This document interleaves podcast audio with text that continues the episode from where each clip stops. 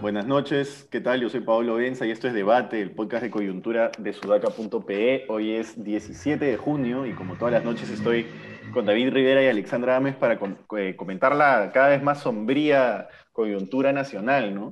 No recuerdo en toda mi existencia haber pasado momentos tan tensos en los que se podría hablar de un quiebre democrático. Hasta ahora yo tengo 28 años este, y cuando estaba en el gobierno de Fujimori era muy chico pero después no recuerdo haber visto un momento, haber tenido una sensación tan fuerte de que se está cocinando algo. Eso no significa que se esté cocinando, pero por lo menos que todos los factores están alineados y que parece que hay un montón de voces que están pidiéndolo. Eh, sí, y otras voces que no, no, no, lo están pidiendo, pero se están sumando una retórica que le, da, que le hace la camita al golpe. Y eso es igual, eso es igual de, desquiciado. Y espero que esas personas estén conscientes de que un golpe siempre trae estallido social, siempre trae muertos, siempre trae eh, recorte de las libertades individuales, etcétera, etcétera, etcétera. Un golpe militar, me refiero, ¿no? O sea, que, que, esas personas sepan que van a tener las, manos, las manos manchadas de sangre. Ya en noviembre tuvimos un gabinete que tuvo que renunciar a medianoche porque habían, le habían eh, llenado de balas de plomo, de, de canicas de plomo, el cuerpo a dos jóvenes que sepan que eso es exactamente lo que están avalando con el discurso de fake news que están dando. Eso es lo primero que tendría que decir. Y lo segundo es que hoy había una conferencia casi vergonzosa, pero vergonzosa ya es una palabra amable con Lourdes Flores, ¿no? Pero una conferencia en la que se han repetido nuevamente bulos y, y conclusiones absolutamente ajenas a la realidad, ¿no? Ya da hasta cólera que una persona supuestamente inteligente como Lourdes Flores esté repitiendo argumentos que ya han sido desmentidos por un montón de medios independientes, por un montón de organismos públicos con, prueba, con pruebas que están al canto, que se pueden revisar y que la sigan repitiendo. Por supuesto, hay un montón de otras, de otras cosas que se pueden este, revisar. Probablemente hay irregularidades como en todas las elecciones, pero hasta ahora nadie nadie realmente ha presentado pruebas de que hay un fraude sistemático. Y eso ya no se puede estar repitiendo, porque eso es hacerle el juego y la camita a un discurso que o es de golpe militar o es de golpe blando, pero de golpe es sin dudas. Así que, David, tú has estado un poco más este, atento a la, minucia de la, de la conferencia. ¿Qué opinas? Sí, un tema importante para entender la conferencia de hoy y que reafirma este psicosocial que está armando el Fujimorismo y que es lamentable, como dices, que que se esté prestando para eso, ya no el Fujimorismo, porque como hemos dicho, eh, eh, digamos que Keiko lo haga, que su entorno lo, haga para, evitar la cárcel, se entiende, ¿no? Que haya personas que estén eh, respaldándolo como, como Lourdes Flores es lamentable. Ayer Patricia Juárez, que vamos, recordemos una vez más que Patricia Juárez fue del entorno de Castañeda Locio. Patricia Juárez sabía perfectamente el caso Comunicore, su esposo participó en el caso Comunicore. Ayer Patricia Juárez salió en televisión a decir que hoy día tendrían novedades positivas para el país. Hoy en la conferencia no ha habido ninguna novedad. Básicamente, eh, este, señalaron una cosa rarísima, ¿no? Una leguleyada, que como ha habido esta resolución del Jurado Nacional de Elecciones que reconoce que en algún momento se aprobó la la ampliación del plazo, pero que luego retroceden y declaran eh, no procedente o derogan esa, esa, esa aprobación que nunca fue publicada, quiere decir que en algún momento estuvo vigente la ampliación del plazo. Y como estuvo vigente por 24 horas, el jurado puede recibir las observaciones o los pedidos de nulidad que han presentado ellos.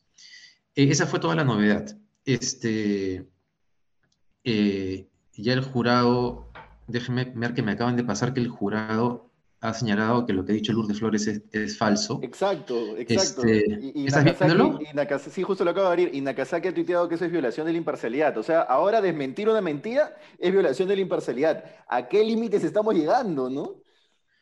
Bueno, este, Nakazaki ha defendido siempre Bueno, este, ya. Entonces, el tema es que, nuevamente, este, hay, hay personas que se están prestando para estos, hay un comunicado de las Fuerzas Armadas, hay una, hay un intento de, este, eh, ¿cómo decir?, violentar el proceso democrático y eso lo único que va a crear es, va a crear es un, un, clima de, de, confrontación social muy grande. Yo no entiendo cómo hay gente que se sigue prestando para eso. Dicho esto, Ale, discúlpame, hoy día en la encerrona, cuando Marcos y Fuentes conversa con Alfredo Torres, Alfredo Torres dice una cosa importante, que cuando ellos en, en, este conteo rápido que hacen en las primeras mesas y que su resultado es muy parecido al que ha dado la OMP en, la, contabilidad, en la contabilización final, que cuando ellos encuentran actas en la cual no corresponde los votos emitidos con la sumatoria final, por ejemplo, esa acta se descarta. Es decir, en el conteo, en el conteo rápido de Ipsos no están incluidas, por ejemplo, esas actas sobre las cuales se, han realizado impugnaciones. Complicado. Eso. Bueno, eh, definitivamente esto es muy preocupante. Eh, ya eh, se está pasando a la raya, ¿no? Se está saliendo las cosas están saliendo del cauce normal del, respeto de las instituciones, pero la verdad es que lo veíamos venir, ¿no? O sea, ya con desconfianza habíamos estado hablando incluso desde la semana previa a, las elecciones de que probablemente no se iban a respetar los resultados y después estas dos semanas posteriores al proceso electoral ya hemos ido eh, recogiendo indicios de que lo más probable es que iban a encontrar cualquier excusa o cualquier leguleyada para poder eh, obstruir este proceso que además yo no entiendo, o sea, si, tanto les interesa el crecimiento económico, ni siquiera se están dando cuenta de que esto está afectando inclusive las inversiones, o sea, en este momento necesitamos a un, a un Pedro Castillo que, que tenga certeza de que, de que va a poder hacer un proceso de transferencia sano, tranquilo, oportuno, y se está obstruyendo este proceso. Eh, o sea, no es tan fácil tampoco hacer una transferencia de gobierno y ya deberían estar dándose todas las condiciones para que Perú Libre pueda moverse de la mejor manera en ese sentido. Sí, oye, una cosa que me he olvidado, Lourdes Flores también ha dicho, ya no que habría falsificación de firmas de miembros de mesa, sino de los electores, es decir, los, a ver, un tema importante, sobre el tema de las firmas de los miembros de mesa. Hay decenas de, eh, de personas del interior del país que, a las que el Fujimorismo ha acusado de no haber participado y que se habría falsificado su firma, que han salido a aclarar que efectivamente es su firma. Casi todos los pedidos de impugnación del Fujimorismo han sido rechazados, pero ahora Lourdes Flores sale con el tema de que no, que hay firmas falsificadas de los electores y que por lo tanto el jurado tiene que verificar eso con el padrón de la RENIEC pero para verificarlo tienen que aceptar todas las impugnaciones, ¿no? Este, y, para eso es, y para eso requieren que se les amplíe el plazo con la legalidad esta que están argumentando. Yo creo que el jurado no va a atracar, creería, no sé, pero me preocupa, el, yo les mandé un mensaje ahora de una persona de Villa María del Triunfo, que la conozco por unas ollas comunes que estamos ayudando, y el Fujimorismo ha mandado a decir en Mediamérica del Triunfo que hay 100 buses para movilizarlos el viernes hasta el frontis del Jurado Nacional de Elecciones. Entonces van a intentar, como han hecho en el pasado, mover a gente. Y el sábado se supone que es la marcha de los ronderos en Lima, ¿no es cierto? O sea que ya llegaron, están llegando y, van a marchar el sábado. Entonces están creando un clima de confrontación que es una irresponsabilidad mayúscula las mismas personas que acusaban a Castillo de ser él el autoritario y que quería crear una convulsión social que representaba el terrorismo de vuelta al Perú, este, es terrible, ¿no? Es preocupante, además que haya gente pensándose para eso. Y terrible además con el trasfondo, con la cortina siguiente, ¿no? Que es que ahora, justo antes de entrar a, a grabar este podcast, ya periodistas como Enrique Patrieu, por ejemplo, o José Alejandro Godoy han compartido desde sus cuentas la carta que, ha compartido una académica, doctor Joe Maribert, este, una académica eh, que es de unos ex militares en retiro, unos militares en retiro, que firman muchísimos. Según Patreo, hay algunos que están muertos, pero al menos él asegura que la carta ya llegó a mesa de partes del ministerio. Eh, y bueno, lo que básicamente dice esa carta es que pide un golpe de Estado perdón, a, mesa de partes del ejército FAB Comando Conjunto, no del ministerio. Y lo que dice esa carta es que básicamente pide un golpe de Estado. A ver, todavía hay que esperar a terminar de comprobar su veracidad, pero bueno, Enrique Patricio es un, es un periodista serio Entonces la carta por lo menos ha llegado, no, no sé si es que la ha escrito Keiko Fujimori o, su hija, no sé, lo que sea, pero esa carta ha sido escrita y ha llegado y ha sido dejada en, mesa de partes. Y eso es un llamado a golpe de Estado. Retiro lo anterior, era, claramente una exageración, no creo que lo haya escrito Keiko Fujimori ni su hija, ¿no? pero eso es una llamada a golpe de Estado y hay que decirlo con todas sus letras. Son quienes estén de acuerdo con lo que está escrito en esa carta, golpistas. Las Fuerzas Armadas no pueden desconocer a un presidente electo mediante un proceso democrático que no tiene fraude, o que al menos no se ha demostrado hasta ahora que tenga fraude, y no pueden eh, aliarse con el Congreso para llamar a las elecciones. Eso es un golpe. Pero bueno, no sé cómo lo ven. Ah, y la otra, el gobierno tendría que salir a decir algo si es que eh, la veracidad final de todos los que han firmado esa carta se comprueba. O sea, ya eso es inaceptable yo creo que configuraría hasta, y eso ya no lo voy a firmar, pero hasta podría configurar delito. Sí, sí, está muy preocupante eh, la, situación y, me, preocupa que los congresistas electos no se estén pronunciando de la debida manera, ¿no? Están como, como expectantes a lo que vaya a suceder y, y me parece que deberían ejercer o empezar a ejercer cierto liderazgo, ¿no? Es verdad, no han hecho nada, ¿no? Y habría que preguntarle por, eh, por eso, eso este, Pablo, tú decías que es un delito efectivamente porque se llama sedición, ¿no? En realidad, yo me imagino que el gobierno hace una trampa y no sé qué piensan ustedes que es un buen tema para discutir porque el gobierno me imagino que intentando no este, eh, eh, crear la sensación de que no están cumpliendo con la imparcialidad del proceso electoral, por ejemplo, no han tomado medidas que se debieron tomar cuando ha habido manifestantes que han ido al frontis de las casas del presidente del Jurado Nacional de, Elecciones. En este caso en particular, esto es un delito que podría ser denunciado, pero claro, lo que podría pasar es que el Fujimorismo salga luego, incluso Álvaro Vargas a decir que el gobierno está este, eh, intentando eh, o, que se está parcializando con el resultado electoral. Pero no sé cómo ven ustedes, qué cosa debería ser el gobierno y qué cosa no. Un chiquito ahí, porque eso me suena muchísimo, muy parecido a lo que le pasó al gobierno con la vacuna de Sinopharm, por no saber responderle un reportaje malintencionado y falso de Willax, por no saber responderle un reportaje malintencionado y falso de Willax, finalmente terminaron demorando la llegada de unas vacunas que, digamos, en ese momento no se habrían servido porque finalmente la vacuna, la mejor vacuna es la que está en tu hombro y ya se probó que la vacuna Sinopharm te evita ir a, enfermedades graves. Entonces, eh, eh, el gobierno tiene que poder responder.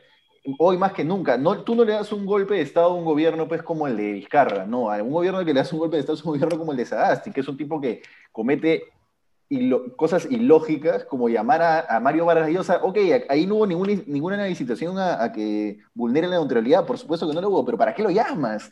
Lo que tienes que hacer es un pronunciamiento público, fuerte, alzar la voz, movilizar a las personas que creen en la democracia, que están esperando que alguien las movilice. La democracia se tiene que defender, lamentablemente, en América Latina, en países como los nuestros, que somos, tenemos instituciones débiles. El presidente tiene que decir algo. Alessandra, ¿tú qué piensas de eso? No, es que yo de verdad hoy día he estado, es que ya, ya estoy de verdad bien, bien, o sea, me, me preocupo porque no puedo avanzar ni siquiera mis cosas personales, no sé si a ustedes les pasa. Y, y, ya está, o sea, no, no, sé, no, sé, pero es que ya empiezo a frustrarme y empiezo a, a, a tener mucha rabia de lo que está sucediendo. Y si yo, que no he votado por Castillo, estoy teniendo esta rabia, ¿Cómo va a reaccionar la gente que se ha identificado con Pedro Castillo, que ha encontrado en él una posibilidad o una oportunidad de, mejora, de progreso, etcétera, ¿no? Y que de pronto se le vea vulnerado su, derecho a decidir. O sea, lo que se viene no es nada bonito para el país. Y yo no entiendo por qué la derecha no se da cuenta de esto. Y hablando de lo que decías, Paolo, ah, eh, para complementar una cosita respecto a lo que tú dices, eh, hoy día, por ejemplo, un periodista mexicano me entrevistó para ver un poquito sobre la coyuntura y me preguntó expresamente, ¿y tú crees que con esas 800 actas que se están revisando alcance para anular, eh, para cambiar los resultados? Yo le dije, no hay 800 actas, ¿no? Entonces, ya hasta México ha llegado la información de que hay 800 actas que se están anulando, ¿no? Sí, sí, terrible. Ahora, un tema que sí, digamos, con todo lo que está pasando igual es relevante, porque eventualmente, si es que salimos de esta situación, vamos a entrar en un gobierno de Castillo y por ende de, Perú Libre, al menos en, teoría, no se sabe qué va a pasar igual. Hoy a conversar con algunos amigos de Castillo es un gran signo de interrogación. No creo que nadie te pueda digamos, hacer una probabilidad de qué va a ser su gobierno en los primeros meses por lo menos, pero ya sabemos por lo menos que sigue Perú Libre tiene un modus operandi, ¿no? Y, en la nota que hemos publicado hoy en Sudaca están los audios del caso de los dinámicos del centro, donde ya queda bastante claro que, por lo menos Arturo Cárdenas ha estado involucrado en coordinaciones para mover, poner, sacar gente del, aparato público al servicio de una red de presunta corrupción que habría operado eh, en la mafia de los brevetes, ¿no? Este, y es difícil saber que, bueno, sales de una amenaza de golpe, pero te metes a ese tipo de gobierno. En fin, no sé cómo lo ven. ¿Cómo, cómo? La última parte no te escuché. Que sales de una amenaza de golpe de Estado y ah, tu, única salida es entrar a ese tipo de gobierno. Claro, sí, terrible. Sí, tal vez lo único bueno de todo esto sería que, que es probable que Cerrón termine en la cárcel antes de fin de año, ¿no? Y que tal vez incluso para el país sería bueno que tanto él como Keiko terminen en la cárcel. Eh, en realidad, si, lo, si, si, te pones a pensar como, como foto, este, y además porque hay razones válidas para hacerlo con los dos, eh, es muy, sería muy, muy saludable para el país. Ahora bien, sería saludable y bueno siempre y cuando estemos seguros de que Castillo efectivamente no tiene nada que ver con Cerrón y con el ala radical y mafiosa de Perú Libre, ¿no? Es, hasta el momento todo parece indicar que no, pero ya hemos tenido en el Perú tantas decepciones que, que, no, que no es posible descartar nada, ¿no? Y sobre todo, o sea, a Pedro Castillo sin poder marcar distancia de Cerrón toda la campaña y hasta ahora, que, que, que, que, igual la pregunta es, ¿no le tendrá Cerrón algo a Castillo? Va a estar ahí hasta que no, hasta que no pueda romper con él. Sí, es que eso es lo que me preocupa. Yo creo que nos estamos creyendo también el cuento, eh, en esta polarización, el bueno, el, bueno versus la mala, ¿no? Y, y, el cuento perfecto que, que, necesitamos creer en este momento es que Castillo es totalmente em, invicto de las redes de Cerrón, cuando me parece bien raro pues que el candidato presidencial de Perú Libre esté totalmente invicto de toda esta red de Perú Libre, ¿no? Entonces, eh, vamos a tener que estar sumamente vigilantes y yo creo que así como estoy diciendo hace un rato que la derecha tiene que darse cuenta de, de todos los errores que está cometiendo, yo me imagino que Pedro Castillo pues tiene que darse cuenta de que hoy en día eh, eh, la información sale a la luz, ya no hay esta, esta, cultura del secretismo como antes, y, y, que o se porta bien o, va a terminar no solamente antes de su mandato, sino que termina preso él también, ¿no? Miren, mira lo de, lo de Vizcarra, por, por Richard Swing, ¿no? Entonces, eh, eh, acá Castillo tiene que darse cuenta de eso también, ¿no? Y si ha, estado, si, ha, llegado a la presidencia por la red criminal de, eh, que podría estar organizada alrededor de Perú Libre, entonces él o se zafa o, o, se muere adentro con ellos. Y ese, ese, es un tema para seguir discutiéndolo, ¿eh? porque muere adentro, yo creo que un gobierno como el de Fujimorismo, por ejemplo, se hubiera sostenido una red criminal. ¿no? no sé si las redes criminales pueden terminar sosteniendo gobiernos más que, más que la democracia, ahora que la democracia es tan frágil. Eh, yo creo que, o sea, en el Perú sí ha pasado, ¿no? Pero creo que en el caso de... La única ventaja que tenemos de, de Cerrón versus el Fujimorismo es que Cerrón, felizmente, no era un movimiento nacional que hubiese penetrado hasta donde sepamos la Fiscalía de la Nación y el Poder Judicial de aquí. Tal vez la, de la región sí, porque si recordamos el caso nuevamente de Ancash, cuando se descubre el caso Ancash, esa red criminal ya no había penetrado solamente la Fiscalía, eh, la Fiscalía y el Poder Judicial en Ancash, sino también en Lima. Este, hasta ahora no hay indicios de que eso ya esté pasando con la red de, de Sarrón, y ojalá, que, y ojalá que no sea así, ¿no? Para que termine en la cárcel todos los que tengan que terminar en la cárcel. Y si Castillo está metido, habrá que sacarlo también, ¿no? Es así de sencillo, o sea, no, no podemos parar hasta que, hasta que la política no termine de limpiarse. Sí, pues. sí. Bueno, nada, eso, eso ha sido un podcast triste, no sé si triste, como rabioso, ¿no? Porque Sí, no, yo, estoy, yo me siento mala, yo, yo de verdad que ya esto ya me está llegando. Sí, sí, es una cosa... Hay mucha responsabilidad en lo que está haciendo el Fujimorismo y en las personas, sobre todo las personas que se están prestando para esto. En verdad es súper irresponsable. Sí.